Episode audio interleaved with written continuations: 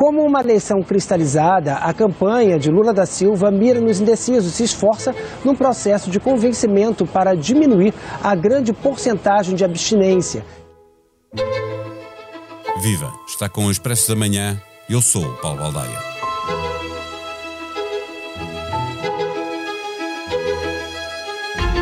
Três, dois, um. Contagem decrescente para o fim da campanha. No sábado, já sem propaganda na comunicação social, ainda será possível andar pela rua com carros de som até às 10 da noite. Também estão previstas carreatas e caminhadas. A propaganda política dos candidatos vai acabar na sexta-feira à noite. Há debate na Globo durante uma hora. No dia seguinte, sábado, véspera de ir votar, ainda haverá trabalho de campo de três institutos de pesquisa que vão arriscar apresentar sondagens nesse dia. Houve muita mentira, um aumento de 1.600% de denúncias de fake news em relação à campanha de há quatro anos. A Justiça Eleitoral decidiu que haveria direito de resposta, maioritariamente de Lula. O assunto foi pela mão do Procurador-Geral da República até ao Supremo Tribunal Federal e resposta nenhuma foi eficaz porque não aconteceu em tempo útil. Há 8 milhões de eleitores indecisos. Lula e Bolsonaro têm núcleos duros muito fortes, mas também têm taxas de rejeição muito altas. Irão os brasileiros escolher quem não querem? Mais do que escolher quem quer no Planalto? Num episódio um pouco mais longo que o habitual, partimos para a conversa com o Diretor-Geral de Informação do Grupo Empresa, Ricardo Costa. O Expresso da Manhã tem o patrocínio do BPI. Conheça as soluções BPI para investimento, poupança ou reforma mais sustentável. Saiba mais em bpi.pt. Banco BPI SA. Registado junto do Banco de Portugal sob o número 10. Viva Ricardo Costa. A fechar a primeira volta, escreveste um artigo no Expresso, eh, considerando que a linha vermelha em democracia tinha sido ultrapassada por Bolsonaro, eh, levando a que os seus apoiantes não acreditassem na contagem dos votos nem na justiça. Em relação à justiça e ao seu papel nas eleições, eh, está, estará presente até o último dia, até a propósito das fake news.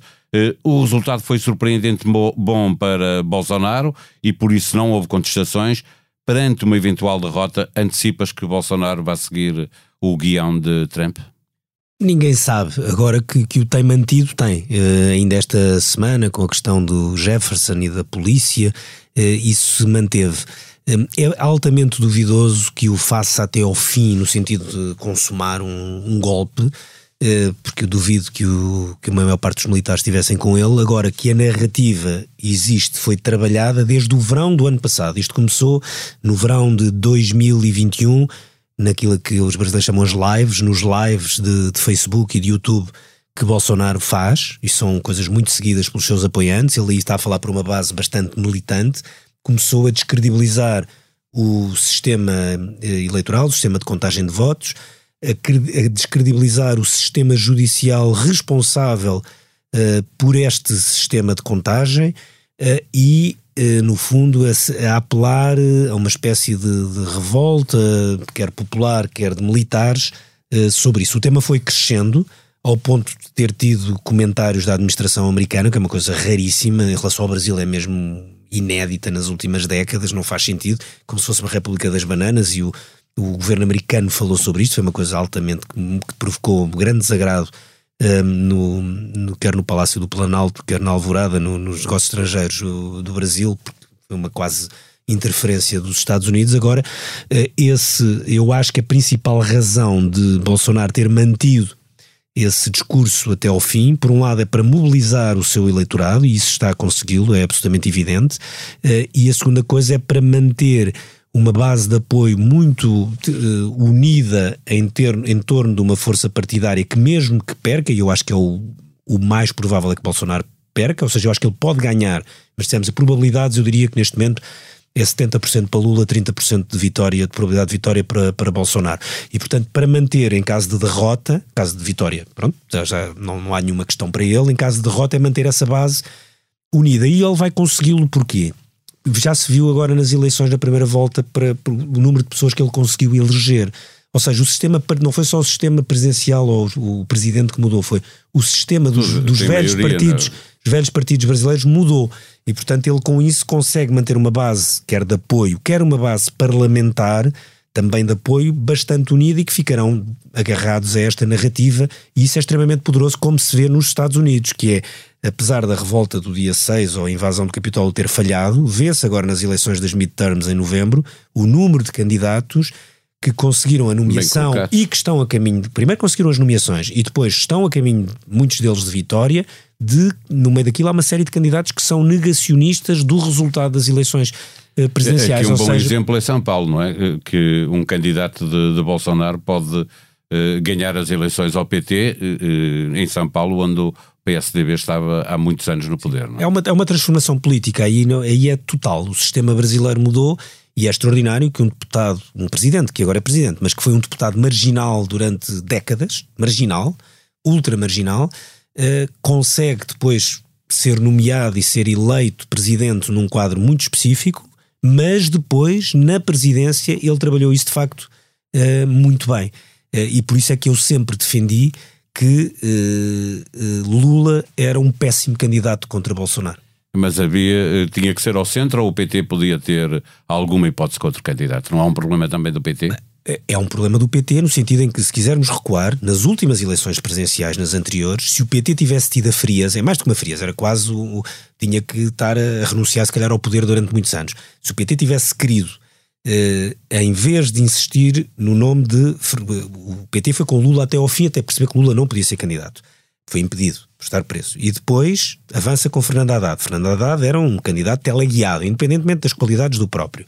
Era advogado, ele estava inscrito como advogado de Lula. Ele não advogava, na verdade, mas ele é advogado, portanto estava a advogar para poder visitar Lula permanentemente na prisão e recebia indicações dele. Aliás, no dia a seguir à primeira volta, a primeira coisa que ele faz no outro dia de manhã é visitar Lula na prisão. Portanto, o, o PT ficou uh, vítima do processo de Lula e Lula ficou também, ficaram todos amarrados uns aos outros e nunca fizeram esse acerto, nunca se conseguiram livrar disso. Nessa altura, se tivesse havido a frieza, por exemplo, de desistirem a favor de Ciro Gomes, que seria impossível o PT fazer, o Ciro tinha ganho na Bolsonaro. É, é relativamente fácil dizer isso. também podia alguém de, e, e, portanto, ou seja, eu não estou a dizer candidatura... que foi, eu não estou a dizer que foi o PT que elegeu o Bolsonaro. Estou a dizer é que a falta de, de inteligência ou de frieza tática, para ser mais correto, de frieza, eh, levou à eleição de Bolsonaro. Aliás, o grande problema do, do do centro, e centro no sentido centro, centro não direita, o centrão como ele é visto do centro-direita até é? à esquerda brasileira foi não ter tido, nunca tiveram a capacidade de fazer aquilo que o Partido Democrata fez com Joe Biden. Na altura, Joe Biden não era, aos olhos de praticamente ninguém, a pessoa com melhores condições, a pessoa que mais mobilizava eleitores do Partido Democrata, nem de perto nem de longe, era, era era sobretudo era a Elizabeth Warren, era o Bernie Sanders, eram outros que houve ali durante, foram vários, durante, foram várias fases, não é? Apareceram uns que estavam muito em alto, que depois foram desaparecendo, por aí fora. Aquilo são eleições, a nomeação para, para as presidenciais americanas é muito longa e, portanto, há vários candidatos que estão no topo ao longo dos meses e vão desaparecendo. Mas naquele processo, para a maior parte das pessoas, bem, para, para os eleitores, Joe Biden não mobilizava ninguém não era um candidato jovem, que tivesse um, grande, um discurso muito mobilizador, que arrastasse paixões, nada, zero, que fizesse uns discursos inflamados ou muito bons. Só que o Partido Democrata percebeu, mas... ali perto da chamada Super Terça-feira, e foi Obama eh, e uma série de outros senadores e pessoas com algum peso em alguns estados que decidiram, só havia uma pessoa que podia ganhar Trump, era Joe Biden e fazem ali uma cambalhota, um movimento conjunto, e de repente, de um dia para o outro, Joe Biden limpa a terça, super terça-feira, contra as expectativas da maior parte das pessoas, e fica como o candidato. É ele o candidato. E porquê é que o Joe Biden era um bom candidato contra Trump? Exatamente pela razão que Lula não é um bom candidato contra Bolsonaro. Porque Lula tem uma enorme taxa de rejeição e Biden tinha uma taxa. Biden, não é? Biden não tinha taxa de rejeição significativa. Não era uma taxa de popularidade Como brutal. tinha Hillary Clinton. Eh, Exatamente. Hillary anterior. Clinton a principal razão de ter perdido contra, contra Trump, não perde no voto popular, mas perde nos, numa série de estados absolutamente determinantes, ao ponto de ter perdido a eleição, foi o ter uma taxa de rejeição muito alta. E esse é o problema, é que numa, numa vitória que tem que ser por 50% mais um nos Estados Unidos é diferente, tem a ver com os, os, os super-eleitores, a pior coisa que pode haver é um candidato que seja muito mobilizador numa parte do eleitorado, caso de Lula, alargar, mas que depois não, não consegue alargar mas, mas, numa maneira, segunda volta. Esse é o problema dos dois candidatos, não é? Esta eleição é muito é, polarizada. Essa é a sorte é Lula. É quase como escolher não quem querem para presidente, mas quem não querem para presidente. Essa é a única coisa que joga a favor de Lula. É que Ele é detestado, mas Bolsonaro é mais detestado do que ele. Por isso é que nesta eleição a coisa mais importante é a taxa de rejeição. Repara, mesmo numa eleição muito diferente, embora seja parecida no sentido em que é também a duas voltas, qual foi o único problema que pairou sobre a, a óbvia reeleição de Emmanuel Macron? Foi a sua capacidade de alargar na segunda volta.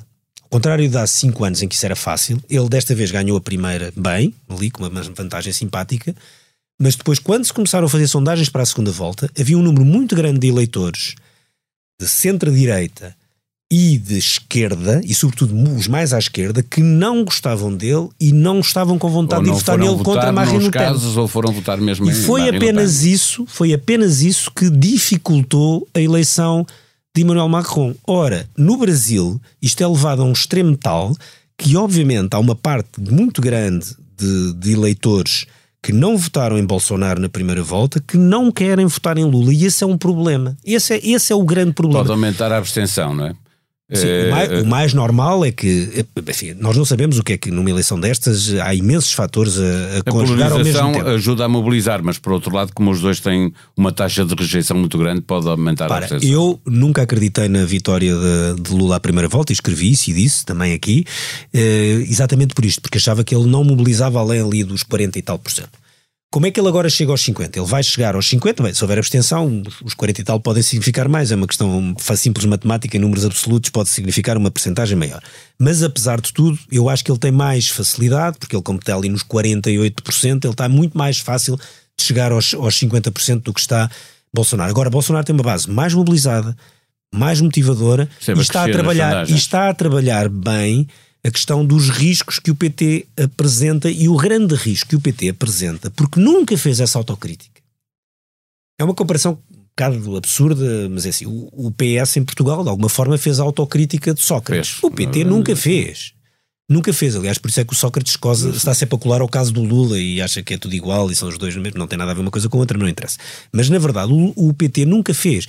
E o PT participou organizadamente numa, num processo de roubalheira coletiva e escandalosa, porque no Brasil, depois, quando se rouba, é sempre à grande, é, não é, à grande é, e à francesa, é, é à grande e à brasileira. E eu não estou aqui sequer a referir-me ao processo do Lula, porque o processo do Lula é um processo extremamente complexo, muito duvidoso, foi altamente politizado por Sérgio Moro, tem uma série de fragilidades jurídicas e, portanto, já ouvi pessoas a, justiça brasileira a defender, anular, várias pessoas a explicar porque é que aquilo estava tudo mal feito. Eu não entro sequer por aí, porque é um tema mesmo, é um tema complexo, não tenho uma opinião sobre isso, que é um, que é um processo que me parece claramente mal feito, sim. Uh, agora, não tenho dúvidas sobre o que se roubou, quer numa primeira fase no mensalão, quer depois no Lava Jato, é de um, de um escândalo de tal forma que só no Brasil passa pela cabeça de alguém que seja um presidente que, que, que esteve à frente do Pelo governo nesse período política, que reapareça para tentar ganhar a Bolsonaro. Não faz sentido. Ou seja, na verdade, eu acho que o PT está mais interessado em si próprio do que em. Uh, do Lula que em, já teve que vir, já, esta do que semana afastar teve Bolsonaro. que vir dizer que o governo não será do PT, mas será mais alargado. Porque tem, porque tem que fazer. E repara, eu acho que, eh, e repara, aqui estou a arriscar, numa eleição destas é sempre um grande risco, acho que Lula vai ganhar acho que é o mais provável, como digo. Não ficarei totalmente surpreendido, como digo, acho que é 70-30, 7-3 em termos de probabilidades, é o, é o que eu diria. Acho que o Lula vai ganhar, mas ao contrário do que as pessoas, algumas pessoas achavam que aquilo era um passeio no parque, perceberam logo na não primeira é. volta que não era, e a segunda só está a confirmar isso, porque podia ter havido logo uma viragem de pronto, as pessoas não, O Bolsonaro foi, foi ganhando terreno, chegou aqui a esta altura, eh, há 7%, uma sondagem do IPEC para a Globo diz que há 7% de eleitores indecisos, são mais de 8 uh, eh, milhões de eleitores que podem votar num ou noutro. Uh, uh, há um debate na Globo exatamente na sexta-feira à noite. Uh, no sábado ainda há campanha, não há propaganda, mas há, há, há campanha na rua. estão criadas as condições para este debate ser absolutamente decisivo. Não tenho a certeza que seja, que seja decisivo. É um debate que já vai ser muito em cima da hora. É uma particularidade brasileira fazer um debate na sexta-feira à noite. Com 7% de pessoas a dizer que ainda mas, não decidiram. Não, mas não é muito normal haver um debate a, a 48, a menos de 48 horas, a 48 horas do fecho das urnas. Normalmente impõe que seja, que Sim, seja antes, o debate, O é? debate começa às 9 e meia da noite do Brasil, de, de sexta-feira, uma e meia da manhã em, em Portugal. Isso é muito raro, como é raro aquilo que os brasileiros têm, que é sondagens que são publicadas no sábado. É de um risco Essa é enorme. É mesmo uma questão mas, para fechar. Mas, mas vão, vão fazê-lo. Acho que há um ponto muito mais decisivo, na minha opinião, do que o debate, a não ser que haja um um grande, uma grande gafe de alguém, eu acho que é a economia. Aí há uma grande parecença entre o Brasil e os Estados Unidos. Uh, que, uh, que, são países. Nos Estados Unidos é absolutamente claro, a, a economia é muito decisiva e, a grande. e uma das grandes é? vantagens de Trump era isso. Eu, eu por acaso cobri as eleições americanas, e, mas já tive noutros, noutras alturas, e é absolutamente evidente. Os americanos querem basicamente é que as coisas andem para a frente, é andar para a frente. E, e Trump, com toda a loucura e todas as coisas gravíssimas, tinha esse lado de de businessman, quer dizer, ele nem era bem businessman, mas as pessoas achavam que era alguém que punha, punha Sim, para Mas tem estado a correr bem é para Bolsonaro, pessoas... mas o, o, tempo de Lula também foi bom do ponto de vista económico já, Brasil. Foi, mas depois acabou, porque as pessoas consideram o tempo de Lula até o Dilma, até, acabou num período financeiro, um período económico muito complicado e financeiro muito complicado, o Brasil, como sabemos, está sempre em altos e baixos, e agora, no pós-pandemia, as coisas estão a, a, a melhorar. E, e aí há uma ideia que se espalha em muitas pessoas, e viu-se isso no Estado de São Paulo e em muitos outros, onde a ideia de que o, o PT não é o governo mais favorável a uma economia que cresça de forma sólida foi se entranhando numa parte grande desse eleitorado indeciso. E esse ponto, aí está, um candidato, até podia ser do PT, mas um candidato não fosse Lula, mas um candidato mais, se quisermos, mais centrista, uh, ou um candidato que apanhasse com mais facilidade votos que viessem desde o PT até ao centro é ou ao centro-direita, teria ganho. Semana, Repara, essa foi a normalidade que se transformou a, a, política brasileira. As eleições anteriores às de Bolsonaro foram entre Dilma Rousseff e Aécio, e o Aécio. Era uma eleição normal. Tínhamos ali, tinhas ali duas hipóteses. Um, uma candidata de esquerda, mas que entrava bem no centro, porque o PT tinha com o Lula governado também bastante ao centro, aliás foi muito criticado pela esquerda, até em Portugal, aos partidos mais à esquerda, e tinhas o Aécio, que era um candidato de centro da direita, mais de uma, de uma direita tradicional brasileira, não radical, que não era saudosa uh, de, da ditadura. Essa foi uma eleição normal, foi a última eleição normal. Eu não sei quando é que o Brasil volta a ter uma eleição anormal, porque uma eleição entre, entre, entre Lula e Bolsonaro, na minha opinião, é uma dupla normalidade. Em 2022, atenção. Para fechar mesmo, uh, sondagem no sábado, depois do debate, com trabalho de campo ainda feito no sábado, sexta e sábado, uh, é um risco muito grande para as sondagens depois de terem falhado no resultado de Bolsonaro, no de Lula acertaram mais ou menos. É um risco porque eu acho que as, eleições, as sondagens no Brasil, e elas costumavam ser muito boas, têm um, começam a ter o mesmo problema que, que tiveram as sondagens nos Estados Unidos, que também são boas, é não conseguem apanhar, em algumas zonas do país, os eleitores de Bolsonaro.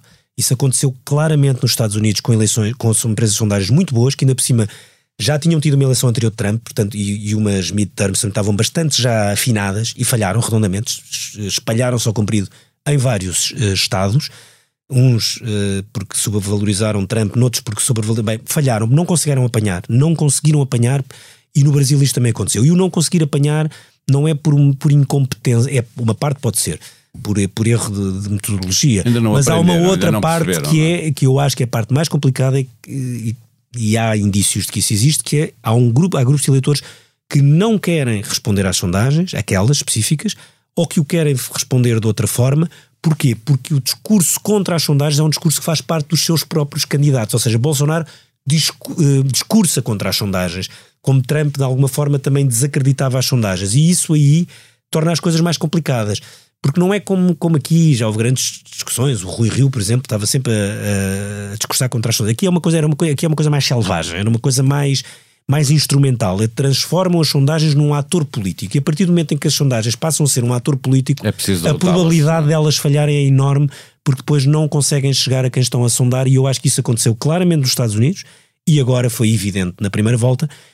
E eu arriscar-me a dizer que vai acontecer na segunda volta. Por isso é que, sinceramente, hum, eu não, não punha as mãos no fogo pelas sondagens que saíssem no, no sábado. Aliás, o Instituto de Sondagens mais criticado por toda a gente, que é o Paraná, que é o Paraná Pesquisa, que é o, o Bolso, que era dito como bolsonarista, foi quem acertou mais perto na primeira volta. Isso é uma lição. As sondagens mais blindadas ficaram pior do que o Paraná, que era o que toda a gente gozava. Olha, afinal, o instituto com quem se gozava foi quem deu o melhor resultado, mais perto do resultado correto da primeira volta. Ora, isto é. É, é muito complicado para a credibilidade da, dos institutos de sondagens, alguns deles com muitos, muitos anos de, de experiência e, e, e, de um, e um track record muito bom e que agora foram basicamente para o lixo. Em cada 10 trabalhadores no Estado, 6 são mulheres, mas em cada 10 cargos de chefia de topo, apenas 4 são do sexo feminino. Isto apesar de terem mais formação e a experiência. A Secretária de Estado da Igualdade diz ao Expresso que está a mudar a visão estereotipada de que a mulher não está vocacionada para ocupar órgãos de direção. Isabela Almeida Rodrigues lembra também que continua a existir um desequilíbrio na divisão das tarefas domésticas, o que faz com que as mulheres tenham falta de tempo para uma maior realização profissional. É um bom pretexto para lembrar que existe um podcast que se chama As Mulheres Não Existem. É sobre mulheres para ouvintes de todos os géneros, porque persistem expectativas antiquadas e imerecidas sobre o papel das mulheres na sociedade. As autoras Carla Quevedo e Matilde Torres Pereira apresentam todas as segundas-feiras uma nova convidada para expor preconceitos e contrariar o título do próprio programa. Este episódio contou com a sonoplastia de João Luís Amorim. Tenham um bom dia, nós voltamos amanhã. Até lá. O Expresso da Manhã tem o patrocínio do BPI. Conheça as soluções BPI para investimento, poupança ou reforma mais sustentável. Saiba mais em bpi.pt. Banco BPI SA. Registado junto do Banco de Portugal sob o número 10.